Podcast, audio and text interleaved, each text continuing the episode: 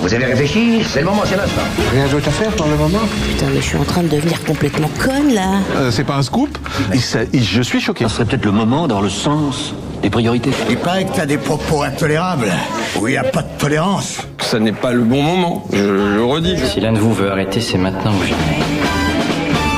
Ensuite, il sera trop tard. Salut et bienvenue dans C'est le moment, émission d'actualité portée par le média associatif Le Moment qui tente dans ses programmes de donner de la visibilité à ceux qui agissent, souvent à bas bruit en faveur de la transition environnementale, sociale, le renouveau démocratique, les questions liées au genre, les luttes contre les discriminations, etc. etc. Comme euh, quasiment chaque semaine en co-animation avec Philippe Le Saffre. Salut Philippe. Salut Benjamin. Ça va bien? Très très bien et toi? Euh, Très bien, cofondateur, fondateur tout court de, de Le Zéphyr Magazine. Co-fondateur. Co-fondateur, il y a, il y a d'autres personnes euh, dans, dans, dans là, l'aventure.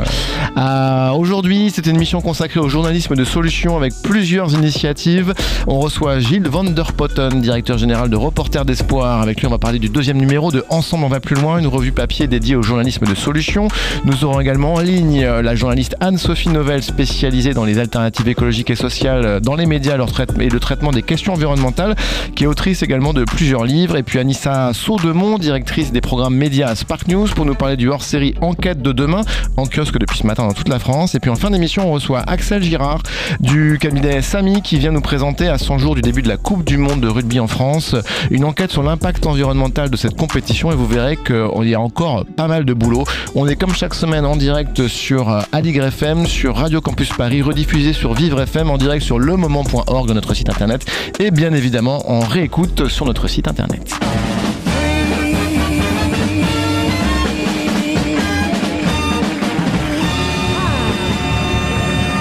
Anissa Saudemont, bonsoir. Enfin, bon, oui, bonsoir, on peut dire bonsoir à partir Presque, de 18h. ouais. Bonsoir, Benjamin. Ça va bien Oui, et toi Ça va très bien. Gilles Von der Potten, bonsoir. Bonsoir. On est très content de vous avoir euh, tous les deux, euh, Spark News et, et Reporter d'Espoir. Vous faites tous les deux plus ou moins à peu près la même chose en faisant des choses très différentes, mais en tout cas très complémentaires également. Euh, donc merci d'avoir accepté l'invitation. Donc je vous je le disais, vous sortez tous les deux. Alors euh, Anissa euh, euh, ce matin est sorti dans toute la France un supplément qui se retrouve euh, dans tous les quotidiens régionaux qui s'appelle Enquête de demain. Alors c'est pas la première fois, vous en faites deux fois par an. Euh, Est-ce que tu peux nous euh, expliquer déjà ce qu'est le concept de, de Enquête de demain? Et, euh, et puis après, on, Gilles, on, on arrivera sur le, deuxième numéro de, votre revue Reporter d'Espoir, euh, des reportages qui donnent envie d'agir, euh, qui est sorti il y a quelques jours également. Tu as déjà très bien introduit Enquête de demain. Effectivement, c'est en kiosque euh, aujourd'hui, euh, partout en France. Donc, euh, si vous n'êtes pas encore allé euh, sur votre marchand de presse, c'est l'occasion ou jamais d'y aller, sauf en région Île-de-France pour l'instant. Enquête de demain, c'est Petite pique au journal Le Parisien. je- peut-être. Enquête de demain, c'est une aventure qui a commencé en 2021. Euh, on en a la quatrième édition qui est sortie aujourd'hui. C'est un supplément 16 pages qui sort, comme tu l'as dit, deux fois par an, qui réunit 51 titres de la presse quotidienne régionale. C'est assez unique de les voir travailler ensemble et collaborer main dans la main. Parfois, ils se voient pas mal en chien de faïence. Et Enquête de demain, c'était vraiment l'occasion pour eux de euh, bah, rejoindre leurs forces, faire du journaliste collaboratif et euh, comment dire, prendre ensemble toutes les ressources qu'ils ont pour euh, faire avancer les grands sujets de la transition dans les médias et dans la presse quotidienne régionale, ce qui est un gros, gros, gros sujet. Donc je disais, c'est pas la première fois, c'est la quatrième fois, c'est ça? Tout à Donc fait. ça existe depuis deux ans? Deux ans, tout pile, complètement. Et euh, je te poserai la même question aussi à Gilles, mais euh, avant d'évoquer ce qu'est le journalisme de solution, déjà, pourquoi euh, lancer ce genre d'initiative? Alors, euh, Spark News, on existe depuis 12 ans maintenant. Euh, notre activité, au départ, était très liée à l'international. Euh, donc, on est vraiment allé parler à plein de médias traditionnels partout dans le monde. Et puis, on a commencé à se dire, mince, on fait rien dans notre propre territoire. Et on a vraiment vu les, médias de la presse quotidienne régionale comme des leviers essentiels parce que ce sont des médias de proximité. Et que les enjeux de la transition écologique, il faut les aborder aussi au niveau local. Et c'est pour ça qu'on a vraiment voulu les approcher en disant qu'ils ont une force de frappe énorme. Je sais pas si vous le savez, c'est 43 millions de personnes en France mois qui lisent la presse quotidienne régionale. C'est vraiment gigantesque. Et donc là, euh, sur ce, ce hors-série en, en- en question, là, qui sort donc dans toute la France, il touche un nombre de lecteurs assez, assez important. 13 millions exactement aujourd'hui qui sont en train de lire leur supplément, j'espère, en quête de demain et qui ne le jettent pas à la poubelle et qu'ils le gardent pour le passer à leurs voisins, à leurs amis et puis qu'ils aillent le feuilleter à nouveau pour euh, garder toutes ces idées, ces solutions en tête. Euh, concrètement, euh, qu'est-ce qu'on y trouve à l'intérieur? Est-ce que ce sont des articles qui ont été spécialement rédigés par les journalistes des rédactions ou euh, ce sont des, enquêtes ou des, des, reportages ou des articles qui ont été publiés aussi dans, les, dans les quotidiens respectifs? Alors, Merci Philippe pour la question. ça me permet de dire quelque chose qui est hyper important, c'est que c'est un travail éditorial. Donc c'est vraiment les journalistes des rédactions qui écrivent ces articles-là. Et effectivement, ils les écrivent à l'occasion d'enquêtes de demain. Euh, on a tout un travail euh, en amont avec eux qui dure des mois et des mois de réflexion sur comment est-ce qu'on va aborder ces sujets de la transition qui sont parfois très complexes, très scientifiques à comprendre pour le grand public. Et donc Enquête de demain, euh, au-delà de tout ce que vous voyez aujourd'hui, c'est le fruit d'un gros travail éditorial en amont, d'une réflexion euh, sur comment est-ce qu'on fait avancer ces sujets-là. Donc il y a toute une, tout un chemin de fer en fait sur Enquête de demain qui permet de parler de mobilité, d'inclusion, d'agriculture, de biodiversité, de d'électricité. Comment est-ce qu'on fait en sorte que l'agriculture puisse être un moyen d'accélérer la transition énergétique de notre pays, etc. Et donc ça, c'est vraiment les médias qui vont aller regarder dans leur euh, région quelles sont les solutions les plus innovantes, euh, les solutions les plus exemplaires, et puis ils vont dire, OK, allez, c'est moi qui prends ça. Moi, j'ai un vigneron génial dans ma région, c'est moi qui vais prendre ce sujet-là, super. Moi, je vais m'occuper d'un sujet de biodiversité, par exemple, côté la montagne, et ils vont mettre tout ce travail collaboratif, en fait, en commun, parce qu'ils vont pouvoir les piocher parmi tous les articles qui sont écrits par leurs collègues. Donc les, euh, donc les rédactions travaillent ensemble ensemble, totalement, exactement. Et donc on n'est plus dans la logique de la compétition qui est euh, voilà qui est inhérente au monde actuel des médias et de, même des modèles économiques puisque donc, en région euh, euh, ce sont souvent des grands groupes, euh, ils sont souvent concurrents. Ah bah là c'est génial, il y a Ouest France et le Télégramme qui travaillent ensemble, il y a la Dépêche du Midi et Sud-Ouest qui se partagent du contenu et c'est vraiment que sur Enquête de demain que ça, ça, que ça se passe, donc aucune logique de compétition justement. Et dans l'idée c'est que derrière quoi, c'est que qu'il y ait plus de monde qui, qui ait accès à ces euh, articles de, entre guillemets, journalisme de solution, on va y revenir après, euh, et euh, que peut-être même ils collaborent derrière sur d'autres projets ou qui continuent à se parler? Ah bah de toute façon, une, une, structure comme Spark News, elle a vocation à, à, disparaître un jour, le jour où on n'aura plus besoin de nous euh, pour justement faire euh, ces suppléments-là et ce genre de travail collaboratif. Donc on espère que ça permet une dynamique euh, au long cours pour toute la presse quotidienne régionale. Et au-delà de ça, nous on est là pour animer euh, cette nouvelle communauté qui a vraiment compris sa force de frappe et qui se sent euh, vraiment puissante ensemble. Alors Gilles von der Potten, directeur général de Reporter d'Espoir, vous de votre côté, donc vous sortez un deuxième hors-série. Euh, il y a quelques jours, hein, il est sorti. Euh, il est sorti quand? Oui, il y a une semaine. Il y a une semaine. En librairie et en relais. En kiosque, mmh. on peut le retrouver un, dans les gares. C'est un livre en fait. C'est un, oui, un livre. Euh, Est-ce que tu peux nous parler aussi de l'initiative, euh, bah, déjà de Reporter d'Espoir et de ce, ce hors-série, euh, de ce qu'il apporte euh, à, oui. au monde de la presse? Bien sûr, le Reporter d'Espoir, c'est une association qui a été créée il y a presque 20 ans. On fêtera nos 20 ans l'année prochaine. Euh, sous, avec cette démarche, à l'époque on appelait ça Info Solution, puis ça s'est appelé Journalisme de Solution. Euh, donc c'est une démarche, on est fier de dire qu'elle est née en France, Hein, parce qu'il on parle toujours du solution journalism, mais c'est d'abord l'info solution et c'est né en France il y a 20 ans. Euh, on en est fier. Euh, alors ce que fait Reporter d'Espoir, bah, elle travaille avec les médias depuis 20 ans pour les sensibiliser à cette démarche, à cette approche. Euh, on a fait émerger tout un tas de, de hors-séries, de numéros spéciaux avec Ouest France, le Ouest France Dimanche des Solutions, euh, le Libé des Solutions qu'on a créé il y a 13 ou 14 ans. Euh, on a travaillé avec quasiment tous les médias ou presque euh, français. Euh, et notre rôle, c'est de les mettre à l'honneur aussi. Parce que on doit célébrer l'information, euh, qui est un pilier indispensable de la démocratie. On doit donner à voir sa valeur. Euh, le fait que chaque jour des, alors j'ai lu ce chiffre de 130 000 journalistes en France. Euh, J'avais en tête plutôt 35 000 cartes ah, de y a presse. Pas 130 000 journalistes il y aurait 130 000 journalistes ou assimilés en France. J'ai okay, vu ça dans une chiffre, étude. Je suis étonné. Ah ça bah vous je... fait beaucoup. Oui. Hmm. Alors peut-être qu'on mélange tous les gens qui travaillent dans les médias et les contenus. Après, il y a pas euh, mal de journalisme cas... citoyen, de journalistes citoyens euh, qui euh, ou d'associations qui font aussi de l'information. Donc il y a des gens qui chaque jour vont dénicher des pépites, euh, qui fassent de l'investigation, de l'enquête euh, ou, euh, ou du portrait par exemple.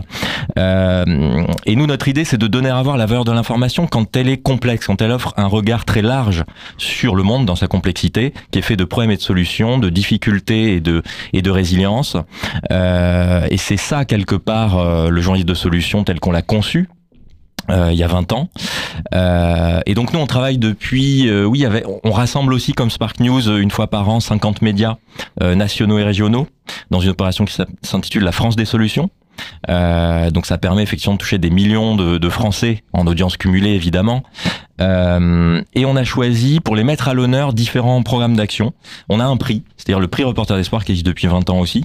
C'est mettre à l'honneur les journalistes, les grands reporters, les jeunes et les innovateurs des médias. Tous ceux qui contribuent euh, à dénicher des pépites, des initiatives nouvelles, qui sont parfois les premiers à en parler, à en faire des reportages, euh, et tous ceux aussi qui créent des lignes éditoriales euh, nouvelles.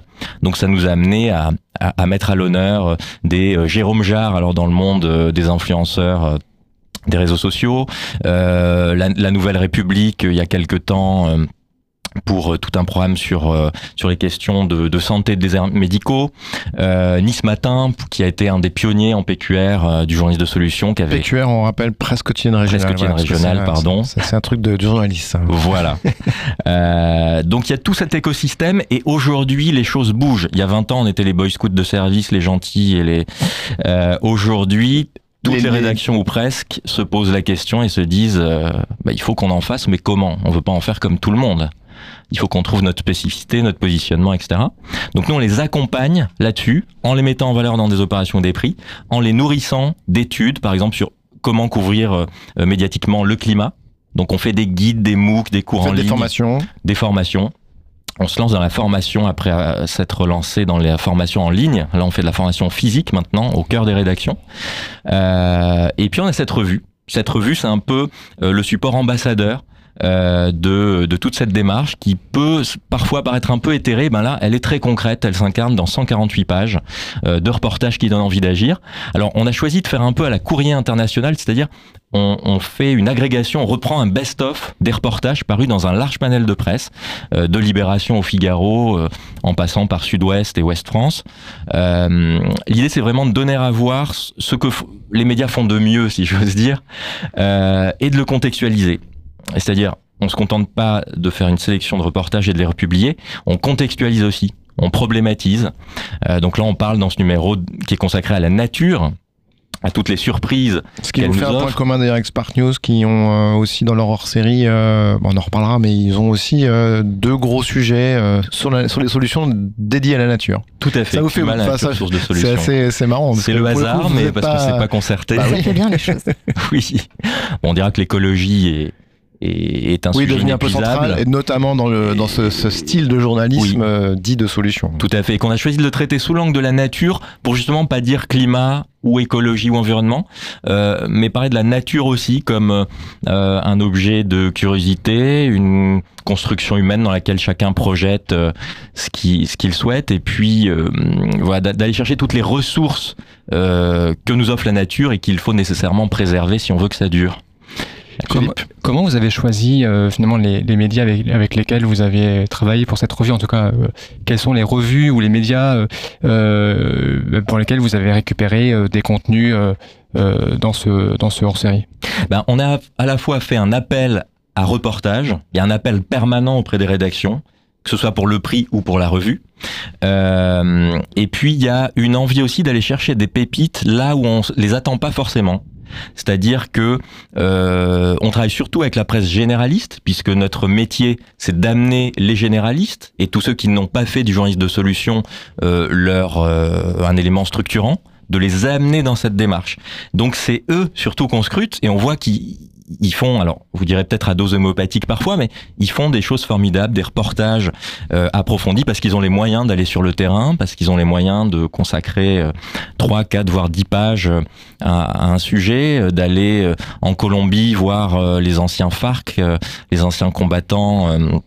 Des forces révolutionnaires reconvertis dans le tourisme, euh, ou euh, d'aller euh, au Burkina Faso pour voir comment la mangue la mangue est un est un est un produit un produit qui qui qui fonctionne qui fait vivre le pays en partie. Voilà donc comment on les choisit? Ben, on cherche un équilibre entre toutes les tous les types de de, de presse tous les supports La presse écrite, évidemment, c'est une revue papier, donc euh, presse écrite, mais on traite aussi la télé et la radio.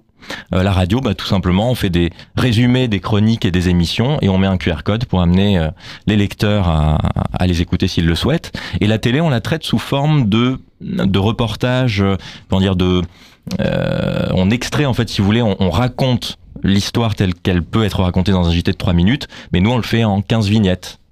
Anissa, dans le donc dont je le disais dans Enquête de demain, le, le, le supplément qu'on trouve aujourd'hui, vous euh, bon qui est euh, titré. Alors, où le titre? Ah non, il est pas là. Ils ont tous des titres Ils différents. ont tous des titres différents. Climat, la nature, source de solutions, ça c'est pour Ouest France.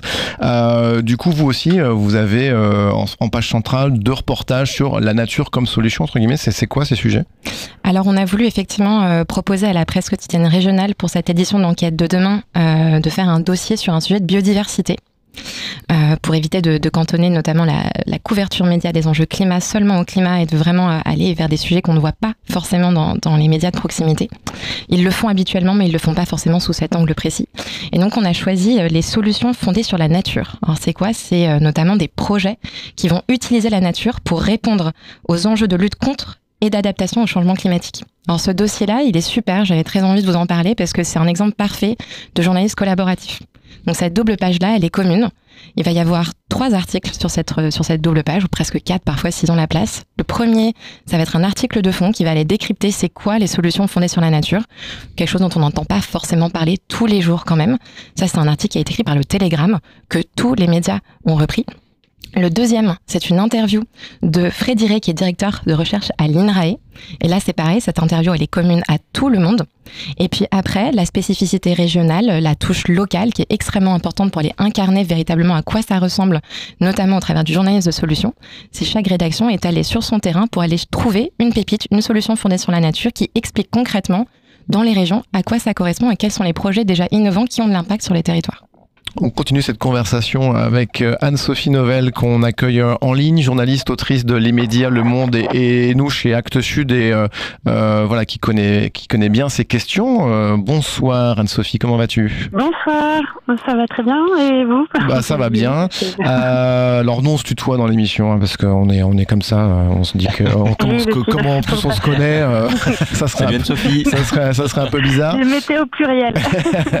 voilà. tu prends l'émission un peu en cours de route, mais je vais te poser toutes les questions qui fâchent sur le journaliste de solution. Déjà, euh, je, je, crois savoir que le terme en lui-même ne, ne, ne, te parle pas forcément. Euh, euh, ça, ça, peut paraître, ça peut même paraître un peu parfois naïf comme euh, comme comme dénomination. comment est-ce que tu appellerais ce style de journalisme?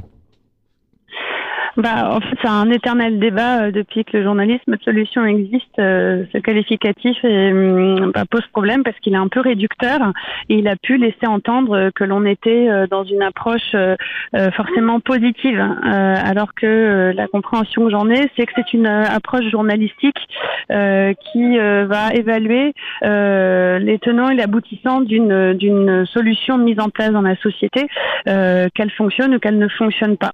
Et récemment, c'est Le Monde qui a commencé à parler de journalisme d'adaptation et je trouve que c'est une formule très adéquate, euh, très adaptée pour le coup, euh, parce que lorsqu'on fait du journalisme d'adaptation, ben, on va justement euh, voilà aller voir les initiatives qui dans la société apportent des réponses et enquêter avec rigueur sur ces réponses pour en évaluer la teneur, l'impact, le contexte de développement et la réplicabilité. Donc si on parle de journalisme de solution ou d'adaptation, on considère quand même que les grands médias classiques, mainstream, de masse, euh, ne sont pas vraiment dans cette, euh, dans cette euh, vision-là de, bah, de, leur, de leur production médiatique. En tout cas, en fait, c'est un journaliste qui s'est quand même développé ces dernières années. Euh, euh, je parlais du Monde, donc euh, notamment par la section Le Monde Afrique qui commence, commence à faire pas mal de contenu de, cette, de la sorte.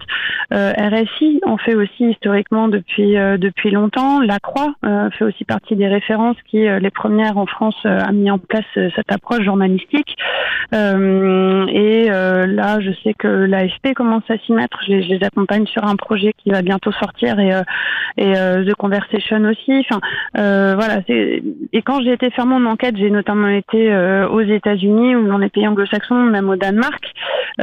pour beaucoup de journalistes à l'étranger, cette forme de journalisme va s'imposer dans les années à venir, tout, autant que le journalisme d'investigation s'est imposé dans les années 70, pour la simple et bonne raison que c'est un journalisme, j'ai envie de dire, très nourrissant, très éclairant, qui ne laisse pas son public dans une posture euh, voilà d'impuissance, euh, mais qui montre qu'il y a euh, matière à agir et en, voilà en offrant un contenu qui prolonge la réflexion, qui va plus loin que la simple dénonciation des dysfonctionnements.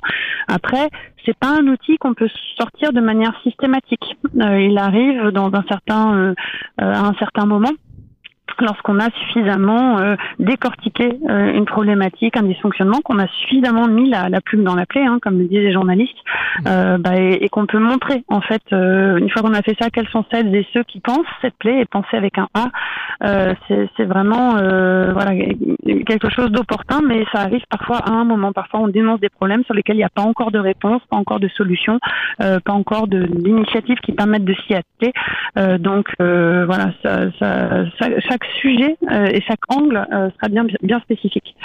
Certains, oui, certains parlent de journalisme d'impact également.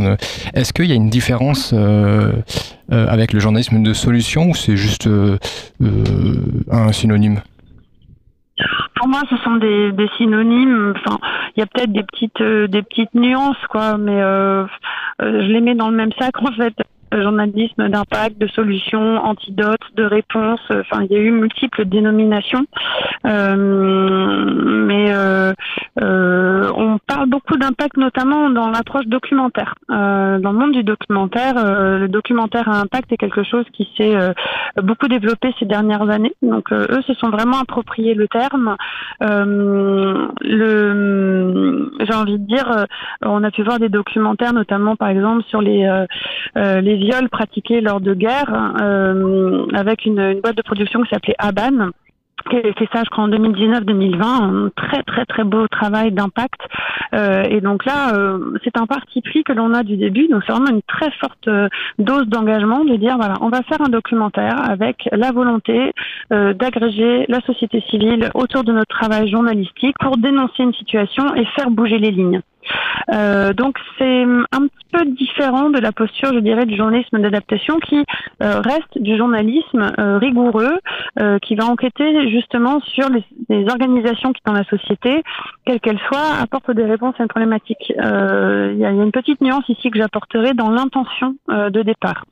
Anne-Sophie Novelle, on en parlait tout à l'heure avec Jean van der Potten euh, de Reporter d'Espoir. Je ne sais pas si Spark News en, fait également, euh, mais une partie de ton travail consiste aussi à les former dans les dans les rédactions euh, et former pas forcément que au journalisme euh, d'adaptation ou de solution, mais aussi sur les questions environnementales qui sont quand même parfois assez liées.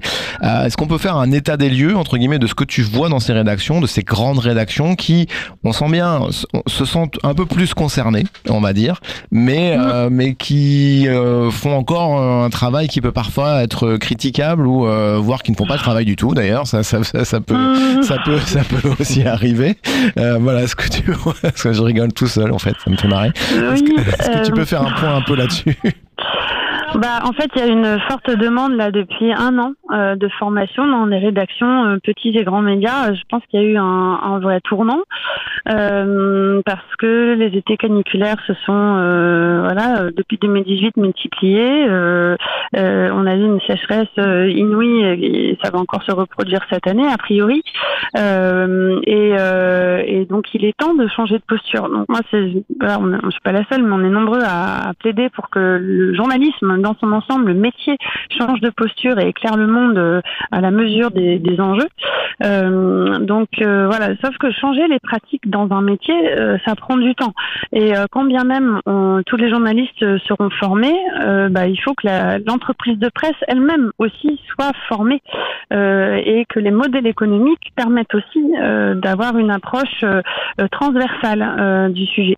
parce que bien souvent, hein, dans les éléments qui ont pesé dans le déficit de couverture médiatique de ces questions. Et eh ben, c'est été très liés au modèle économique, c'est-à-dire des annonceurs ou voilà des systèmes de financement des médias dont les intérêts ne sont pas forcément compatibles avec une couverture, on va dire, suffisante sur ces questions. Je, pose la... ça, voilà, je pense que ça, pèse encore beaucoup dans certains médias. Je pose la question en, studio, Anissa et, et Gilles, euh, sur euh, l'attention euh, des lecteurs également, parce qu'on peut imaginer que ça peut être aussi une pression qui vient de la entre guillemets de ceux qui lisent ces contenus.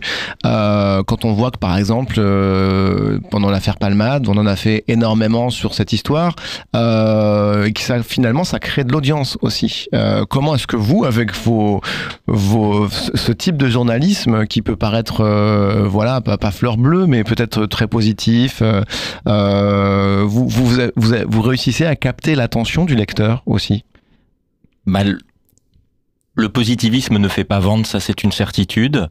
Euh, moi, je dirais c'est toujours la mesure. Et il y a un truc important pour compléter euh, les propos de d'Anne-Sophie auxquels j'adhère totalement sur les définitions, etc. Il y a toujours euh, les solutions au pluriel. C'est pas prendre pour argent comptant euh, des gens qui prétendent avoir une solution. Il y a des solutions qui sont relatives à des sociétés, à des zones géographiques, à des idéologies parfois. Euh, il y a des solutions qui sont pas universelles. Euh, donc, faut bien avoir conscience de ça et euh, s'escrimer à avoir un, un recul critique sur les initiatives. On parle d'initiative, en fait, on pourrait dire un journalisme d'initiative.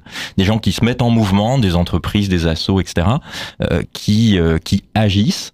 Euh, on peut tout à fait décrire euh, leur impact, s'il y en a un, et les limites de l'initiative. Moi, je vois beaucoup de gens qui prétendent vouloir changer le monde, et à chaque fois, ça me fait un peu rire parce que euh, c'est tellement trop. Remettons les initiatives à leur juste place quand même parce je que confirme ça fait beaucoup. Voilà. Peut pas mais c'est très répandu notre milieu et je pense qu'il faut faire très attention à ça.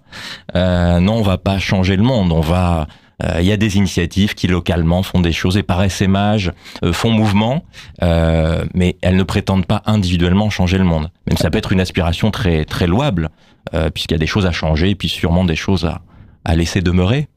Anissa? Je pense qu'on est, on est totalement alignés. Puis je peux peut-être apporter un, un, petit éclairage positif par rapport à l'impact d'enquête de demain. Euh, où, euh, donc après une étude, après les différentes éditions qui sont sorties, il y a presque 80% des personnes qui euh, ont le supplément qui le gardent. Donc ma blague du départ n'était pas une blague. Ils le gardent vraiment. Euh, ils le lisent et ils le passent. C'est pas pour faire le feu avec. Voilà, exact. bah, J'espère pas. Mais, euh, mais en tout cas, vraiment. Donc ça veut dire que même s'il n'y a pas forcément un modèle économique fort derrière pour l'instant pour tous les médias. Euh, il y a un besoin, il y a une demande, et en quête de demain, c'est aussi euh, bah, une réalité économique faut rester, faut rester réaliste par rapport euh, aux enjeux, notamment de la presse quotidienne régionale et aux problèmes de ressources et de crise qu'ils peuvent avoir sur le prix du papier à l'heure actuelle, de l'impression, etc. On arrive à le faire parce qu'il y a des annonceurs qui ont décidé de pouvoir flécher leurs annonces, leurs investissements publicitaires dans Enquête de demain. C'est pas nous qui nous en occupons, c'est la régie publicitaire de la presse quotidienne régionale. Mais c'est pour ça que Enquête de demain réussit à avoir le jour deux fois par an. Philippe, il y a sans doute des, euh, beaucoup de citoyens qui cherchent à essayer de comprendre un petit peu les enjeux de société, euh, euh donc l'urgence climatique, la biodiversité, l'effondrement du vivant. c'est aussi lié, vous allez me dire un peu ce que vous en pensez tous les, trois, sans doute à un, sentiment de, peut-être on parle beaucoup d'éco-anxiété, sentiment de, on se sent impuissant. et justement, ce, ce, ce, type de journalisme, est-ce qu'il est là aussi pour aller chercher ses lecteurs et leur faire comprendre, euh, bah voilà, essayer de, montrer qu'il y, a des, initiatives euh, un peu partout sur le territoire qui se mettent en place et essayer de comprendre un petit peu l'impact, que ces initiatives peuvent avoir euh, ici ou là. Ah bah, c'est véritablement dépasser les constats et montrer qu'on peut inventer ou qu'il y a peut-être déjà des nouveaux modèles qui existent. Et c'est là où justement le journaliste de solution, d'impact, comme on a envie de l'appeler, a vraiment un rôle à jouer euh, en temps de, de, crise sociétale et environnementale qu'on est tous en train de vivre à l'heure actuelle. Anne-Sophie, peut-être un petit mot là-dessus? Bah, en fait, moi, la question que je me pose, c'est toujours celle du simple pouvoir de l'information. Est-ce que ça suffit d'être bien informé? Est-ce que ça suffit d'être euh, bien inspiré? J'ai l'impression qu'on fait euh, euh, qu'on fait face à des forces puissantes qui notamment euh, travaillent la propagande et la désinformation, euh, que c'est une vraie bataille en fait, hein. euh, et qu'au-delà de ça, bah il y a des leviers à activer qui relèvent de décisions profondément politiques et qu'on doit rentrer aujourd'hui aussi dans ce moment-là. et que l'information seule ne suffira pas, tout simplement. Euh, qu'il faut aujourd'hui investir d'autres sphères. Une question à, à, tous les trois également. Euh, le, le, journalisme se revendique, les journalistes souvent se revendiquent de, de la neutralité journalistique, euh, qui a, à mon sens, moi je suis journaliste également, n'existe pas vraiment, parce qu'on est bien évidemment façonné par son, euh, son existence, par son l'écosystème dans lequel on vit, par l'éducation qu'on a reçue, l'entreprise pour laquelle par on les, travaille, les entreprises par lesquelles on travaille, par euh, voilà, par des pressions qu'on peut avoir ou pas. Mais bref, euh, en tout cas, ça c'est un mythe, mais le, la neutralité journalistique est souvent souvent présentée en, comme un étendard. Et moi ma question c'est est-ce que ce journalisme-là est un journaliste engagé, un journalisme de gauche, un, journaliste qui est anticapitaliste, un journaliste, un journalisme qui est engagé, qui est euh, militant presque? Pour moi, c'est une méthode avant tout, et qu'on soit l'Humanité ou le Figaro, on peut se l'approprier comme on le souhaite. Euh, puisque comme vous dites, comme tu le dis, euh, c'est il y a une part de subjectivité euh, quand on choisit d'interviewer telle personne plutôt que telle autre, de faire appel à tel expert, d'interviewer telle personnalité politique, etc. Donc il y a évidemment de la subjectivité. Euh, le tout, c'est d'être honnête, tout simplement. Euh, on attend, quand on lit l'Huma ou le Figaro, on sait à quoi s'en tenir a priori.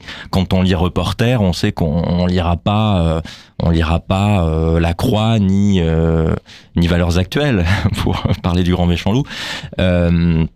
Ouais, c'est de l'honnêteté. Je, je, trouve pas qu'il y ait tant de journalistes que ça qui se réclament de l'objectivité ou de la neutralité.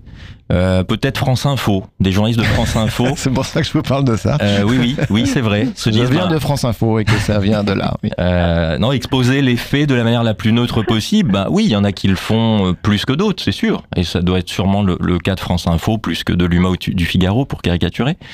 Euh, et non, l'honnêteté fait tout, je pense. Et la méthode. Mais pour moi, c'est une méthode et c'est ni de gauche ni de droite. Ça peut être de gauche, ça peut être de droite, ça peut être du centre, ça peut être de nulle part.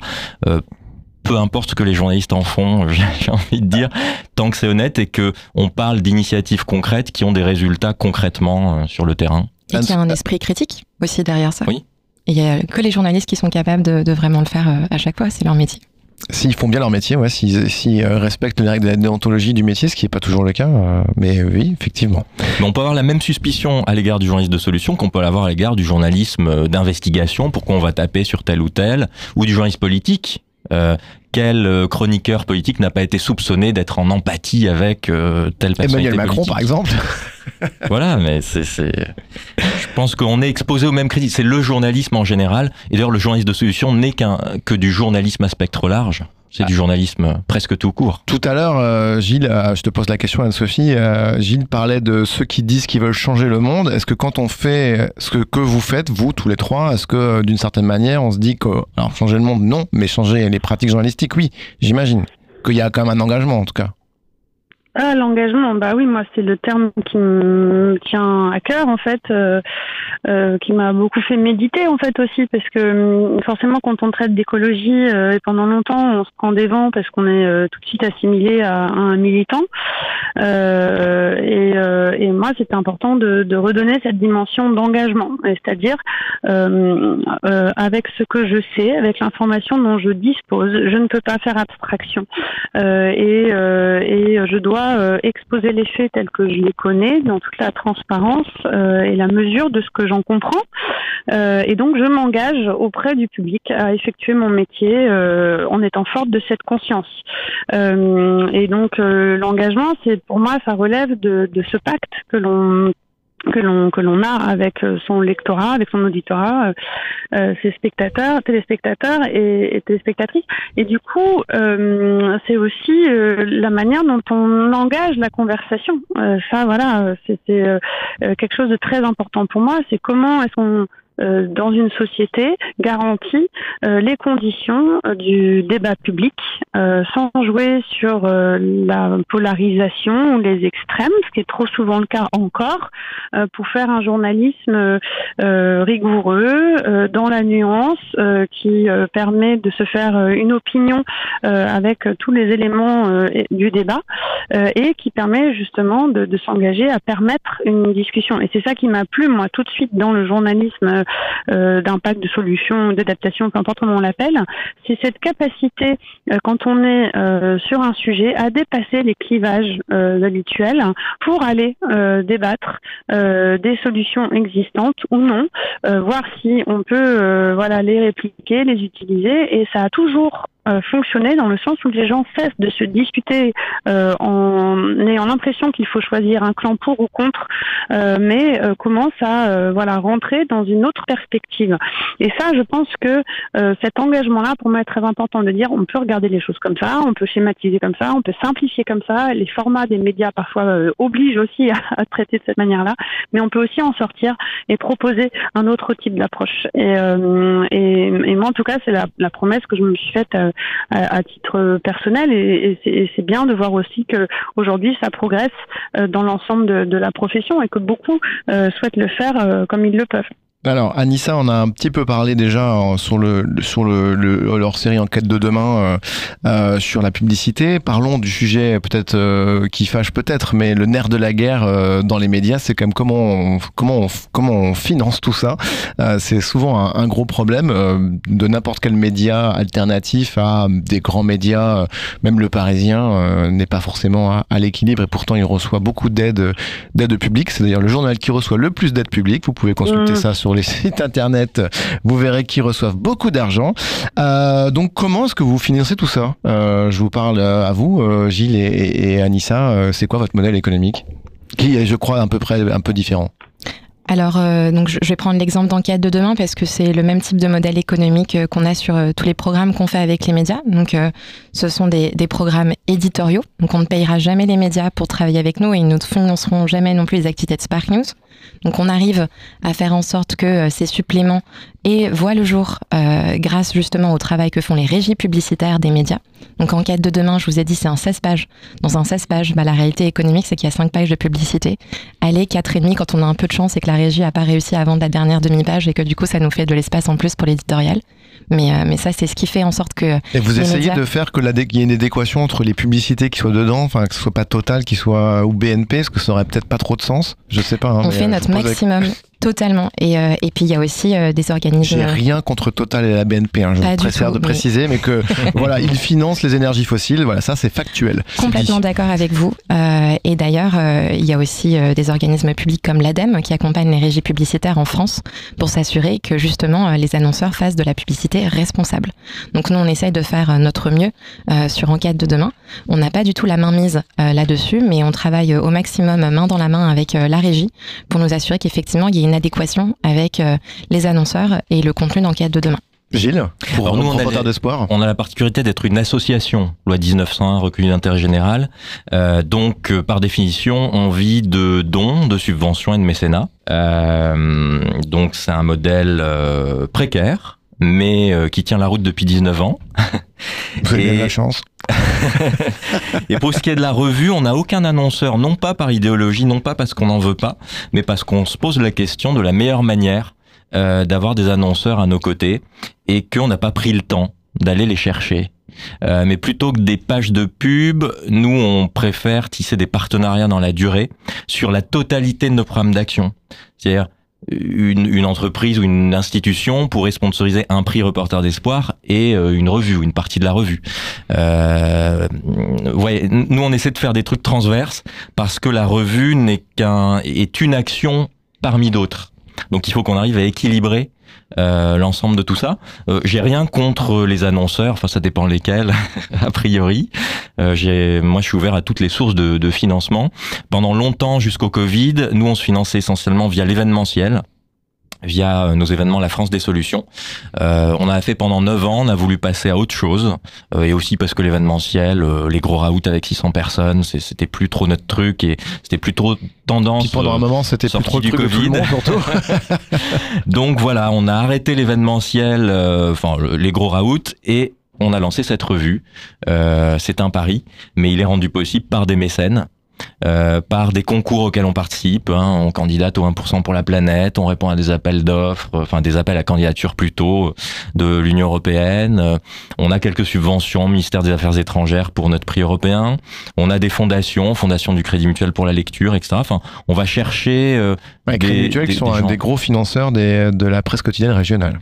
Tout à fait. Et qui devient le premier philanthrope, le premier mécène de France, la première fondation de France, euh, grâce aux dividendes sociétales qu'ils de lancer. On a trouvé ça très intéressant. On s'est dit, tiens, c'est pas mal d'être euh, associé notre image à la première fondation de France. euh, On aime bien ça.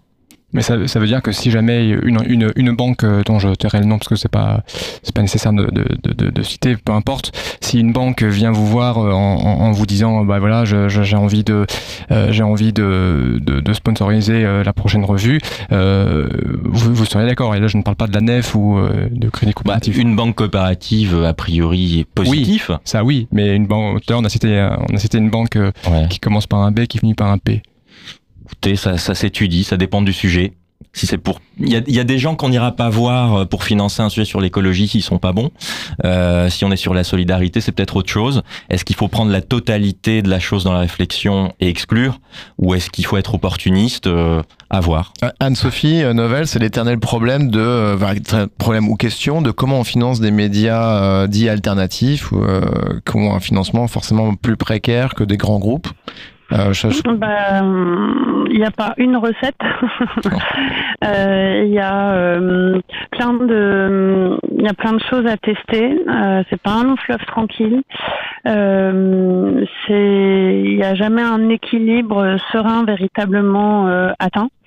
Euh, alors yes, il y a les, les, les grosses success stories euh, de Mediapart, euh, Reporter, euh, qui maintenant ont des belles assises, une totale indépendance, en plus un fonctionnement plutôt euh, horizontal, notamment dans le cadre Reporter, et très transparent. Donc euh, ça, c'est une garantie pour moi. Cette transparence est essentielle. Euh, et puis après, il y a des modèles qui vont être euh, plus communautaires, euh, certains qui en effet vont faire appel à la publicité ou à des, des, des mécènes. Enfin, chaque média, en fonction de ses valeurs, de sa ligne, euh, voilà, euh, s'adapte. Après.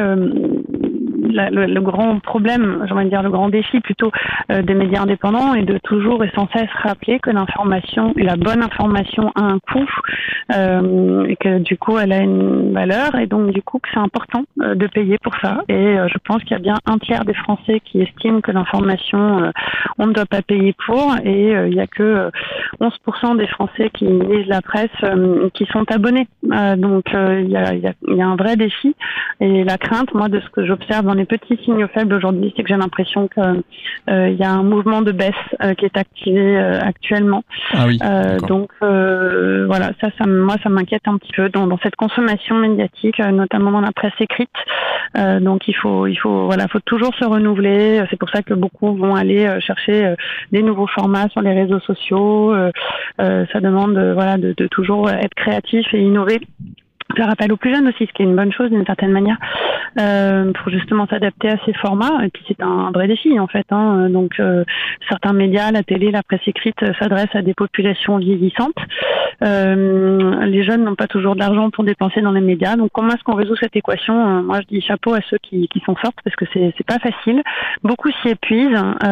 Donc il faut il faut s'accrocher et savoir que bah voilà il y a une multitude de d'outils à disposition, de choses à tester, euh, j'ai l'impression que c'est jamais gagné. quoi. C'est vraiment euh, euh, compliqué. Et puis on n'est pas dans des contextes, on va dire comme à l'étranger, il existe voilà des, systèmes différents, des fondations, des, possibilités qu'on aime bien, auxquelles on aime bien se comparer, mais qui sont pas toujours réplicables ici. Bon, merci à tous les trois. On va faire une pause parce qu'il fait 150 degrés dans le studio. on a besoin de, de- de boire un verre d'eau et puis euh, on va également accueillir euh, pour cette fin d'émission euh, Axel Girard pour parler de l'impact environnemental de la Coupe du Monde de rugby. On se retrouve dans un instant juste après Parcells. Dans ce moment.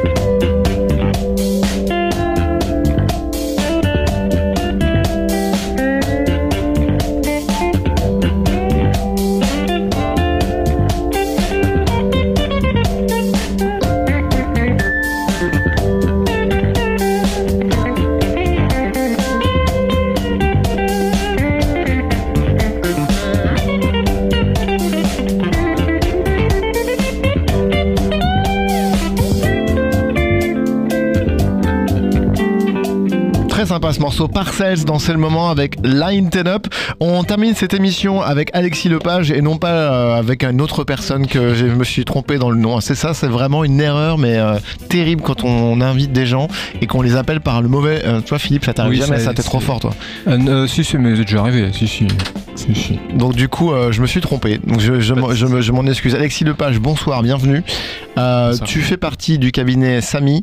Euh, tu es déjà venu dans ce moment. Euh, au mois de novembre dernier, on avait fait une émission qui s'appelait Footprint pendant la Coupe du Monde de foot. Et en fait, on avait fait une émission de deux heures sur l'impact environnemental des grands événements sportifs et notamment de la Coupe du Monde au Qatar. Je vous rappelle cette euh, voilà ce, ce grand moment de ce grand moment environnemental. Euh, et tu viens nous présenter. Ah, on est pile 100 jours avant euh, le début de la Coupe du Monde de rugby qui se tient en France. On sera tous derrière les Bleus. Moi, je suis fan de rugby. Peut-être que toi aussi, d'ailleurs. J'aime bien le rugby aussi. Je suis plus supporter de foot, mais j'aime bien le rugby. Ok, bon, on peut faire les deux. Euh, pour nous présenter donc cette étude euh, que vous venez de sortir sur l'impact environnemental de cette compétition. En introduction, je disais que c'était pas gagné. Euh, en gros, qu'on n'y était pas encore. Est-ce que tu peux nous détailler en gros les, les grandes lignes de, de, de, de votre travail? Oui, tout à fait. Alors déjà, notre travail s'est décomposé en deux grandes parties. La première partie, c'est d'estimer les émissions liées à, cette Coupe du Monde de, rugby en, septembre-octobre. Donc on a estimé ces émissions-là environ 640 000 tonnes de CO2. Donc ça permet déjà de, con- de constater le fait qu'on on émet énormément euh, d'émissions sur un, laps de temps très très court. Et la deuxième étape, c'était de se dire bah, qu'est-ce qu'on peut faire, qu'est-ce qu'on doit faire si on organise un, événement comme celui-ci euh, pour euh, se rendre compatible avec les accords de Paris? À quel point on doit mettre des actions ambitieuses en place si on veut réduire ces émissions-là? Et c'est tout l'enjeu du rapport que d'arriver à la fois à estimer ces émissions euh, en amont de phase, donc forcément d'arriver à faire des hypothèses, etc. sur les événements précédents, et euh, à la suite de cela, de effectivement mettre en place un plan d'action qui permettrait de rendre cet événement euh, soutenable. Alors du coup, euh, sur ces- cette- ce premier bilan, est-ce que tu peux nous, nous dire, même si on a une petite idée là, peut-être, on, va- on va, on va faire un jeu, tiens, plutôt que de te poser la question, Allez. on va demander à ceux qui sont dans le studio, qui écoutent à- avec impatience, hein, très très très très attentivement euh, ce qui se passe, s'ils ont euh, une idée de quel est le premier poste de dépense euh, sur le bilan en fait euh, d'un événement sportif tel qu'une Coupe du Monde. À votre avis, qu'est-ce qui euh, pèse le plus lourd dans la balance? Gilles, par exemple. Au hasard, le transport euh, des supporters et euh, de toute l'infrastructure, euh, des joueurs, etc. Anissa Bah, J'allais dire la même chose, mais je sens qu'on est en train de se tromper lourdement. Et euh, Philippe. Alors moi, je connais la réponse, donc je. mais, mais, mais Tu dirais quoi comme ça euh, au hasard euh, un peu pareil. Bon, vous avez tous la bonne réponse. Euh, Vas-y, je t'en prie, euh, Alexis, est-ce que tu peux du coup détailler en gros Effectivement, alors on a les trois quarts environ des émissions euh, de la Coupe du Monde de rugby euh, en France qui dépendraient donc de ces déplacements. Euh, donc euh, en grande majorité, pour 50% des émissions, c'est les déplacements des personnes qui vont venir jusqu'en France pour assister à l'événement. Euh, donc c'est environ 51-52% ces déplacements internationaux. Et ce qui est surtout intéressant de constater, c'est que euh, ces 50%, ils sont constitués des déplacements d'assez peu de supporters au final. Euh, si on regarde les supporters euh, néo-zélandais, australiens, sud-africains, qui sont forcément assez friands de, de rugby, on se rend compte que c'est eux qui sont les principaux responsables euh, de ces émissions liées au transport international. Et pour donner un petit ordre de grandeur, un supporter néo-zélandais vaut 60, pour, euh, 60 supporters anglais d'un point de vue carbone. Parce que eux, ils vont ils potentiellement peut-être prendre l'avion, mais sur une plus, plus courte distance ou Alors, le train. C'est ça, on va avoir donc euh, déjà un mix qui est un peu plus euh, détaillé. Donc un supporter néo-zélandais, on sait qu'il n'a pas le choix, il vient forcément en avion, alors qu'un supporter anglais, il va par exemple pouvoir euh, venir en partie en voiture, en partie euh, en train, en partie en ferry également. Donc avec des modes de transport qui vont être un petit peu moins carbonés parfois. Et donc ça permet de prendre un peu conscience d'où sont situées les émissions de ces événements et de se dire qu'il faut pouvoir rediscuter un peu cela, de faire se déplacer sur une très, très courte période de temps autant de personnes. Est-ce que c'est soutenable et c'est- est-ce que c'est ce qu'on veut essayer de faire euh, et continuer à faire en tout cas euh, dans ce genre d'événement? Philippe. Euh, oui, 640, euh, 640 000 tonnes de CO2 euh, pour cette Coupe du Monde de rugby. C'est c'est- c'est moins, du coup, quand, quand même, évidemment, que la Coupe du Monde de, de foot euh, au Qatar. De combien à peu près? Alors c'est dix fois moins que les émissions euh, de la Coupe du Monde au, Qatar. Et juste pour donner un petit ordre de grandeur sur ce que ça représente, ces 640 000 tonnes de CO2, euh, c'est environ les émissions donc d'un stade de France, donc 70 000 personnes pendant un an. Donc c'est quand même pour, pour des Français. Donc c'est quand même assez, euh, assez conséquent. Et donc pourquoi est-ce que c'est euh, il y a une différence telle entre la Coupe du Monde de football qui a eu lieu au Qatar et la Coupe, et la coupe du Monde de rugby qui, euh, qui va avoir lieu en France? Donc on a un écart de, de fois 10 entre les deux, notamment parce que euh, forcément en France on a déjà pas mal d'infrastructures, on a des stades qui sont sont déjà construits. Les stades qui vont être utilisés pour la Coupe du Monde de rugby ont en partie été construits pour l'Euro 2016 en France. Donc c'est pas un poste qui vient rentrer justement dans les émissions de cette Coupe du Monde là, alors qu'on l'a pas mal souligné pour la Coupe du Monde de football. On a eu énormément de construction de stades pour au final une utilisation euh, très très courte. Et donc c'est là que ça vient un peu exploser le bilan. Et puis autre sujet, c'est que on a aussi euh, pour le football, c'est un peu le sport roi, donc forcément beaucoup plus de personnes qui vont aller se déplacer au Qatar que ce qu'on peut avoir euh, sur une Coupe du Monde en France. Est-ce que vous avez regardé sur la, charte environnementale de, la Coupe du Monde de, rugby? Est-ce qu'ils ont été loin dans, les engagements? C'est toujours un peu le souci. Euh, ça dépend d'où on se place. Effectivement. En si on se place par rapport aux, accords de Paris, ça c'est à mon avis une bonne base. C'est ça. Si on se place par rapport aux, accords de Paris, malheureusement non, parce que donc le calcul qu'on fait, il est estimatif encore une fois. Il dépend pas donc de, de chiffres qui sont euh, qui sont officiels. On les aura après la Coupe du Monde.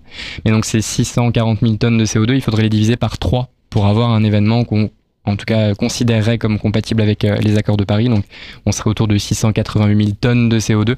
Euh, donc il y a vraiment un gap euh, assez important entre les deux. Et c'est à dire qu'il faut, à partir de maintenant, quand on crée un événement, quand on organise un, tel événement sur une période de temps aussi courte, vraiment remettre complètement en question son événement. Il ne faut pas essayer de changer à la marge, essayer de se dire bah, est-ce qu'on peut mettre des véhicules électriques pour se déplacer du stade à son hôtel? C'est pas ça qui fonctionne. Il faut vraiment repenser complètement l'événement. Et c'est là qu'on peut avoir des choses qui sont très intéressantes on pourra en parler juste après, mais il y a tout un tas d'actions qui peuvent permettre justement euh, d'atténuer les, émissions de ces supporters euh, étrangers. Mais du coup, on fait comment du coup pour euh, pour les supporters néo-zélandais du coup, ben, mhm. parce qu'ils veulent eux veulent venir, c'est normal d'assister à à la compétition, qu'est-ce qu'on fait du coup? C'est ça, et c'est un peu frustrant. Moi, j'adorerais me dire que absolument tout le monde peut venir en France, que ça n'a pas d'impact. Malheureusement, on est dans des sociétés où on a tendance à considérer que la vie qu'on mène actuellement est normale alors qu'on dépasse nos limites planétaires.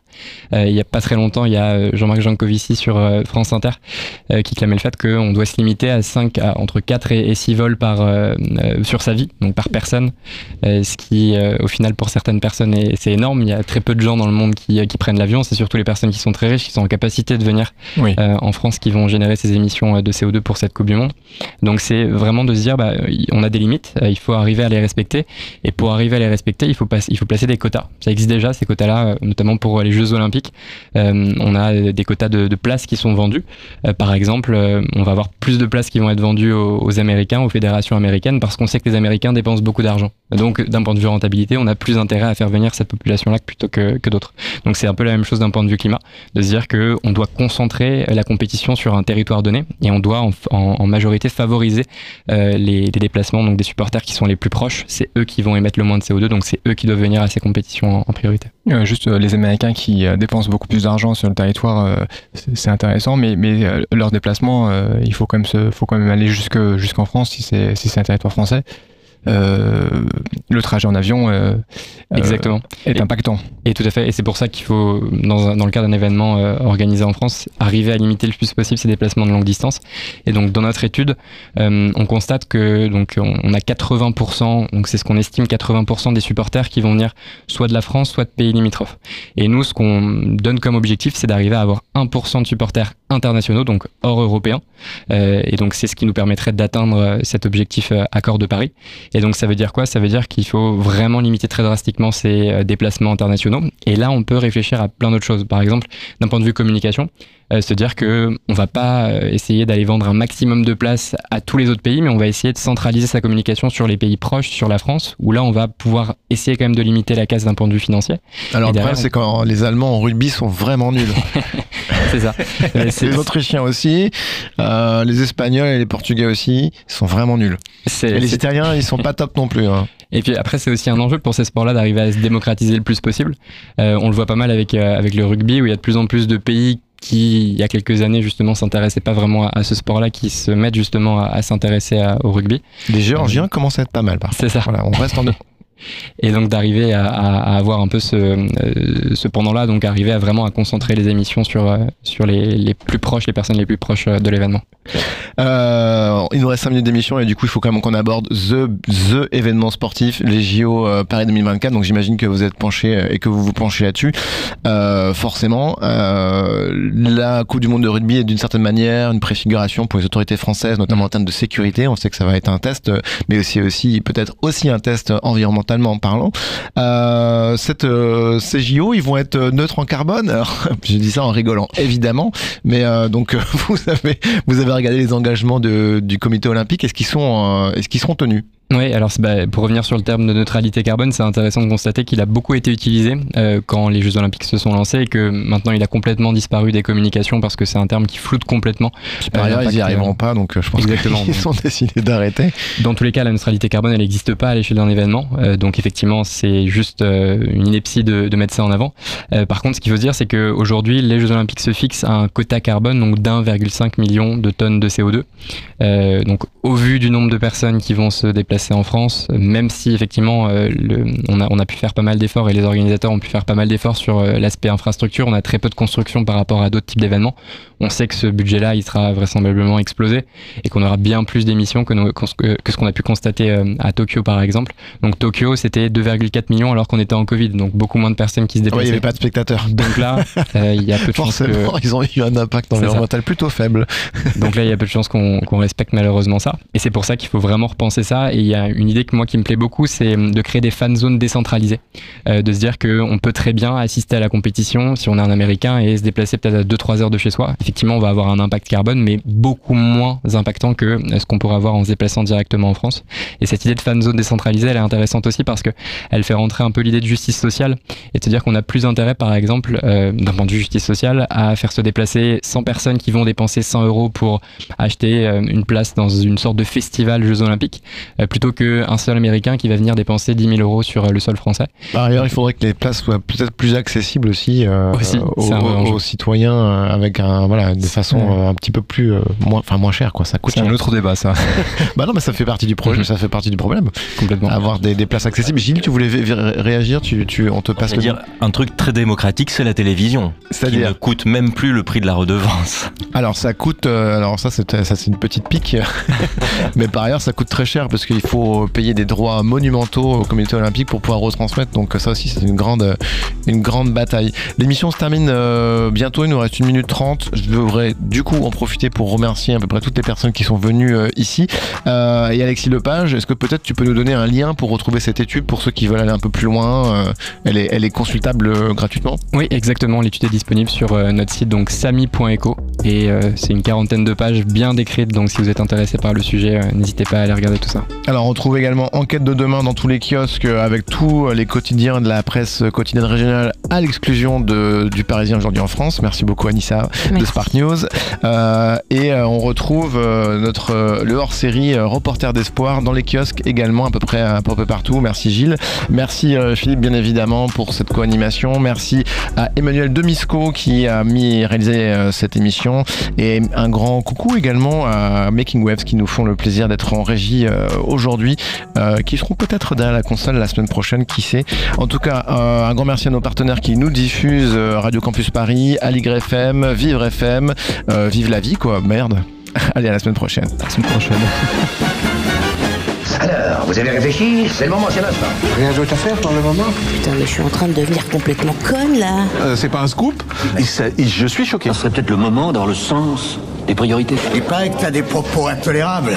Où il n'y a pas de tolérance. Ça n'est pas le bon moment, je le redis. Si l'un de vous veut arrêter, c'est maintenant ou jamais. Ensuite, il sera trop tard.